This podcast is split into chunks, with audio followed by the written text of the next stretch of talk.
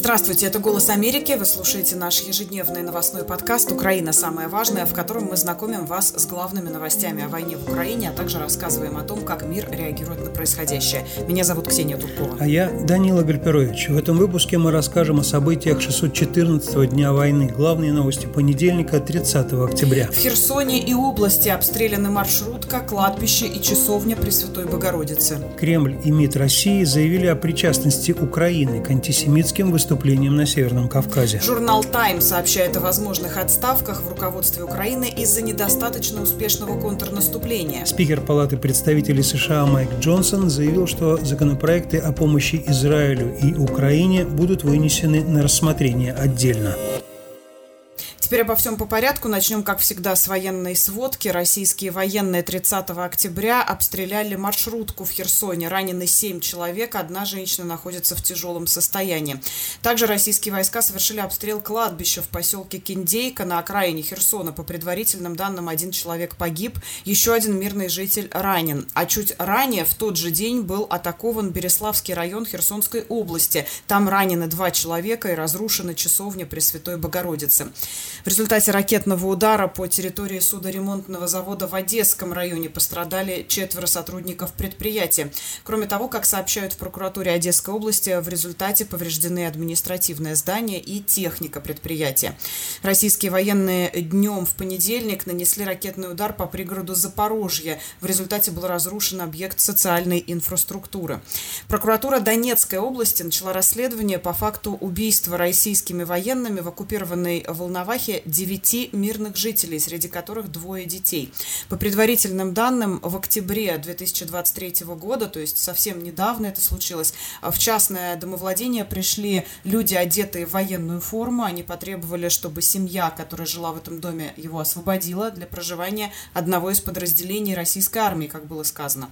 Получив от 53-летнего хозяина отказ, нападавшие пригрозили членам его семьи физической расправой и ушли. А 27 октября октября вооруженные люди вернулись в помещение и, применив огнестрельное оружие, расстреляли всех девятерых членов семьи, которые в тот момент уже спали. Среди убитых трое женщин и двое малолетних детей 14 и 18 годов рождения. Еще раз напомню, прокуратура Донецкой области расследует этот факт убийства.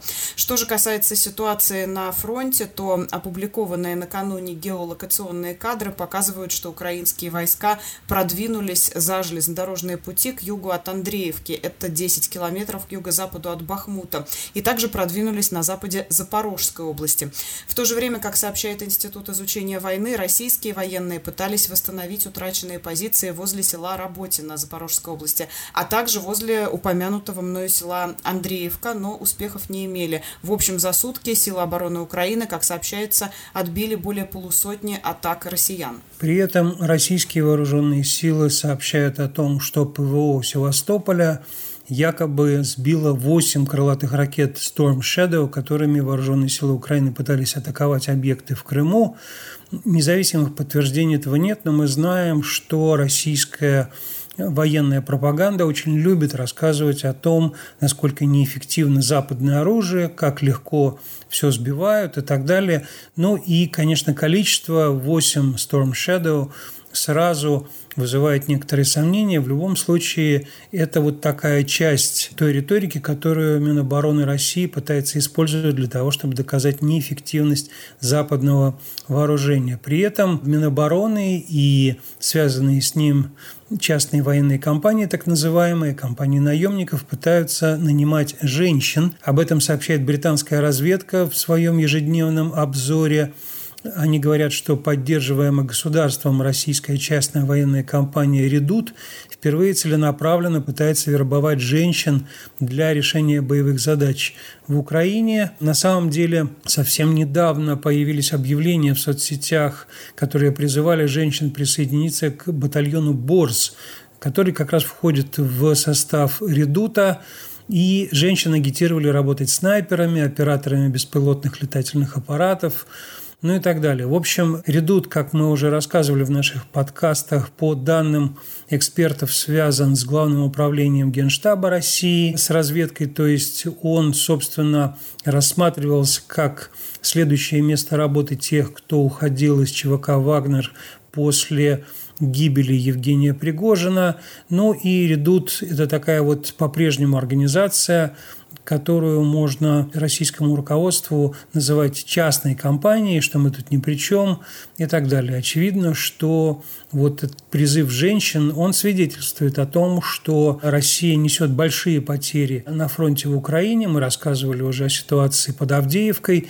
И, собственно, поэтому, скорее всего, на эти шаги идут. Ну, конечно, мы сегодня в нашем подкасте не можем обойти события в Махачкале, антисемитские погромы, которые там случились в минувшие выходные, и на которые сначала долго не реагировало российское телевидение, практически двое суток, а вот теперь, похоже, и пропаганды российские власти определились с позицией. И почему мы рассказываем об этом именно в нашем подкасте, посвященном Украине? Потому что российские власти власти заявляют о том, что эти события связаны с Украиной и, по их словам, даже инспирированы напрямую из Украины. А в частности, глава Дагестана Сергей Меликов заявил, что погромы с поиском евреев в аэропорту Махачкалы произошли именно из-за призывов из Украины.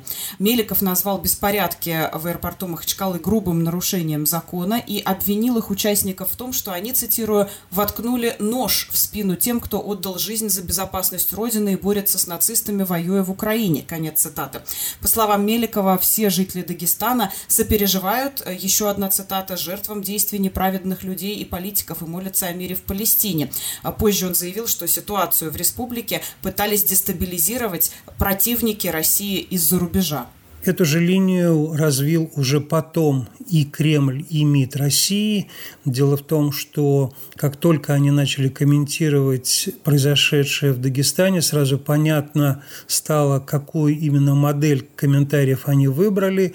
Например, Дмитрий Песков сказал, что события вокруг аэропорта Махачкалы являются во многом результатом вмешательства извне. Но главное, он добавил, хорошо известно и очевидно, что события вокруг аэропорта являются результатом влияния извне, включая информационное воздействие извне. Ну, а МИД России вообще уже перешел к конкретике. Он сказал, что в осуществлении беспорядков непосредственная и ключевая роль была отведена преступному киевскому режиму, который, в свою очередь, действовал руками осевших там отъявленных русофобов. То есть вот киевский режим каким-то невидимым образом посетил аэропорт Махачкалы, и отъявленные русофобы там, видимо, бросали камни в автобус с израильтянами. В общем, это сказала Мария Захарова. Она сказала, что эти беспорядки были инспирированы теми, цитирую, кто уже неоднократно прибегал к откровенно экстремистским и террористическим методам с целью дестабилизации внутриполитической ситуации в России.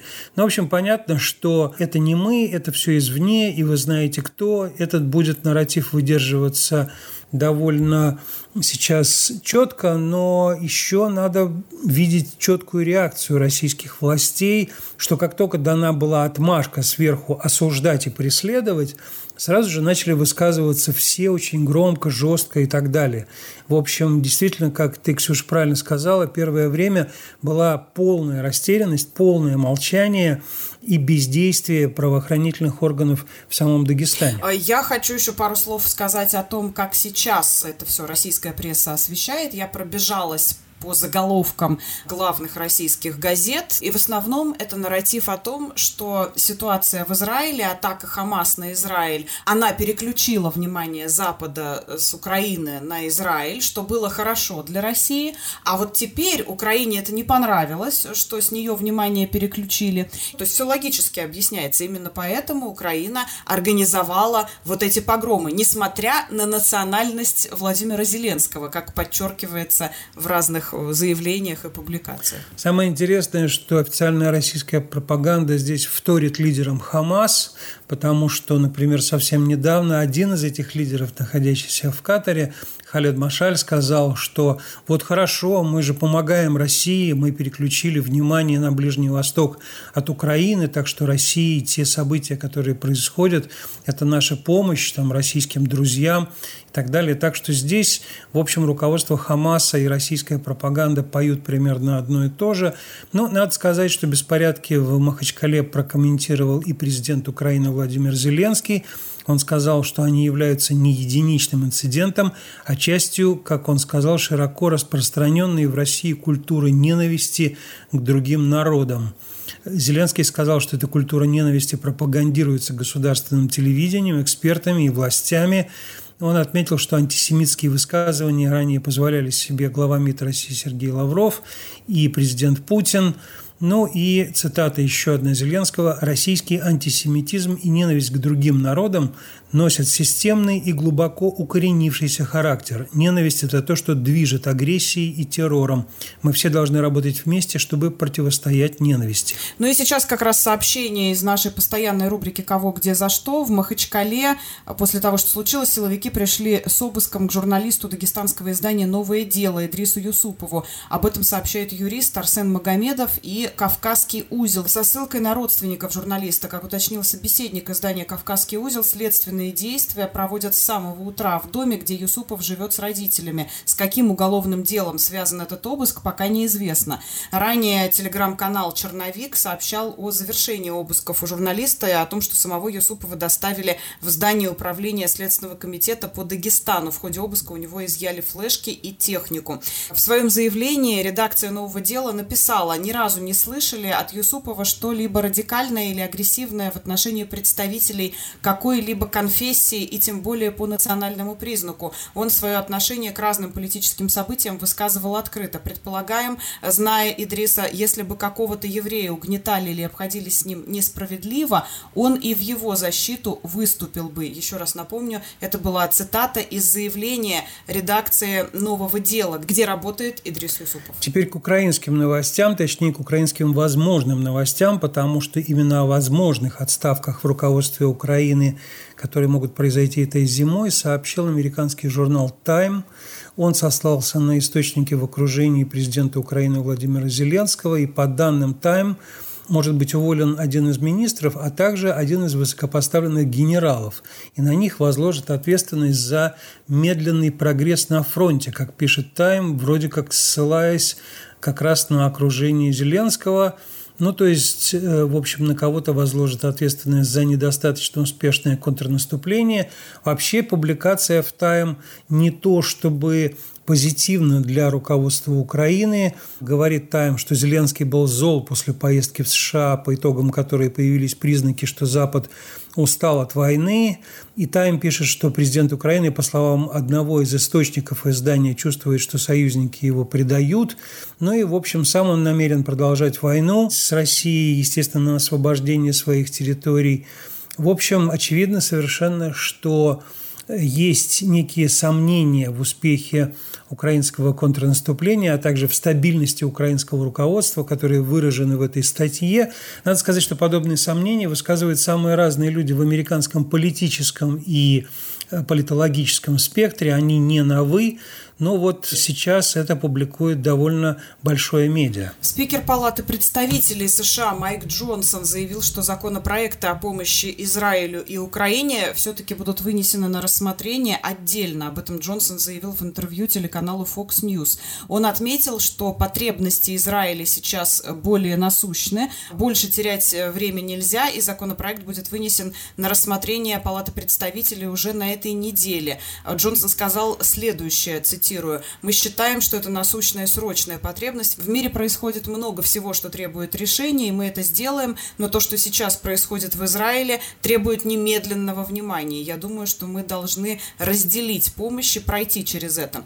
Напомню, что бюджетный запрос Белого дома в Конгресс предусматривает около 61,5 миллиарда долларов для Украины, из которых 46 миллиардов составляют оборонные расходы, и примерно 12 миллиардов – это прямая бюджетная поддержка. Этот запрос Конгресс не смог одобрить до назначения спикера Палаты представителей. Теперь к международной активности украинского руководства. Дело в том, что в прошедшие выходные на Мальте состоялась встреча советников по национальной безопасности и внешней политике многих стран, как в очном, так и в виртуальном формате. Это продолжение этих встреч, которые до этого были в Джиде и Копенгагене. Но надо сказать, что на мальтийской встрече была большая и не очень приятная для Киева новость. Там не присутствовал Китай. Дело в том, что на встречу в Джиду приезжал спецпосланник Китая по регулированию в Украине Лихуэй. И вроде как украинское руководство ожидало, что он приедет и на Мальту. Его там не было. Это, конечно, был некий признак того, что были правы эксперты, говорившие, что для Китая важно, куда ездить на такие встречи. Я напомню, что Саудовская Аравия, где встреча происходила, как я уже сказал, в Джиде, она большой союзник Китая, у них очень серьезные переговоры. Собственно, Китай недавно мирил Саудовскую Аравию и Иран, и приезд Лихоя в Джидду означал такой вот шаг уважения – Пекина к руководству этой страны. Ну вот к Мальте, видимо, этого уважения Китай проявлять не хочет. Тем не менее, по словам заместителя министра иностранных дел Украины Николая Точицкого, во встрече на Мальте принимали участие 66 стран, что более чем на 20 стран больше, чем в Джиде. Ну и это было и лично, как я сказал, и через интернет – в общем, эта дискуссия, мы уже говорили о ней, она идет по формуле мира Владимира Зеленского, состоящей из 10 пунктов.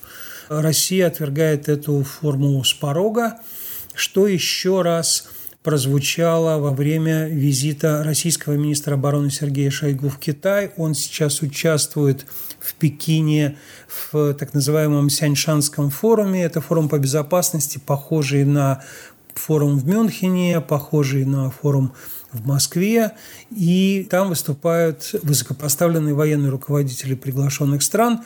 Шойгу сказал, что Запад использует Украину как таран для нанесения России стратегического поражения.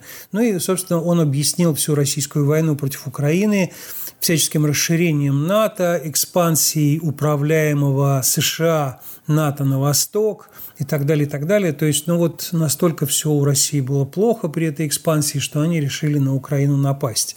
Ну и сказал Шойгу, что в общем, не получится разговаривать, пока Запад говорит о том, что надо нанести России стратегическое поражение. Этого никогда не будет, как считает Шойгу. Ну и в заключение нашего подкаста две истории о воровстве. Российские оккупационные власти в Крыму продали на аукционе квартиру в Ялте, которая принадлежала Елене Зеленской, украинской первой леди. После начала полномасштабного вторжения в 22 году в Коммунистической партии России предложили, как вы помните, мы об этом рассказывали, компенсировать убытки Донбасса за счет активов украинских чиновников в России и, в частности, забрать у жены президента Украины Владимира Зеленского квартиру в оккупированном Крыму. Ну а вторая история связана со знаменитым енотом. А, когда россияне отступали из Херсона, как вы помните, они украли из зоопарка енота, и он стал знаменит благодаря посту Z-поэтессы Анны Долгоревой. Она написала, что ее приятель, как она выразилась, покрал этого енота. А, из енота сделали просто целый символ, и мы рассказывали об этом в наших программах на «Голосе Америки». Вот как раз на прошлой неделе в программе «Дистанция» я рассказывала о том, как в один из фейковых вузов, которые Россия создала на оккупированных территориях, этого енота якобы зачислили. То есть сделали его еще и символом вуза. Так вот, теперь оказалось, что этого енота у тех, кто его украл, тоже кто-то украл. По словам одного из российских блогеров, который связан с воздушно-десантными войсками, он был вынужден закрыть свой телеграм-канал «Енот из Херсона» из-за того, что енота кто-то похитил. Самого енота назвали Херси как талисман, чтобы получить популярность и собирать деньги для российских войск. По словам блогера, он заработал более 20 миллионов рублей для российских военных в течение года. Сам он утверждает, что енота похитили какие-то предатели, и где он сейчас находится, неизвестно. Поиски предателей теперь характерны для всех россиян. Мы видим, что предателями называли тех, кто громил Махачкалинский аэропорт, предателями называют тех, кто крадет краденных енотов. Но я напомню, что термин «национал-предатели» в свое время в российский оборот ввел сам Владимир Путин, так что теперь я думаю, в головах верноподданных россиян эта антипредательская идеология укоренилась уже полностью. На этом заканчиваем наш очередной выпуск. Не забывайте подписываться на нас в Google и Apple подкастах. С вами были Ксения Туркова и Данила Гальперович. До встречи. Большое вам спасибо за внимание. Продолжим завтра.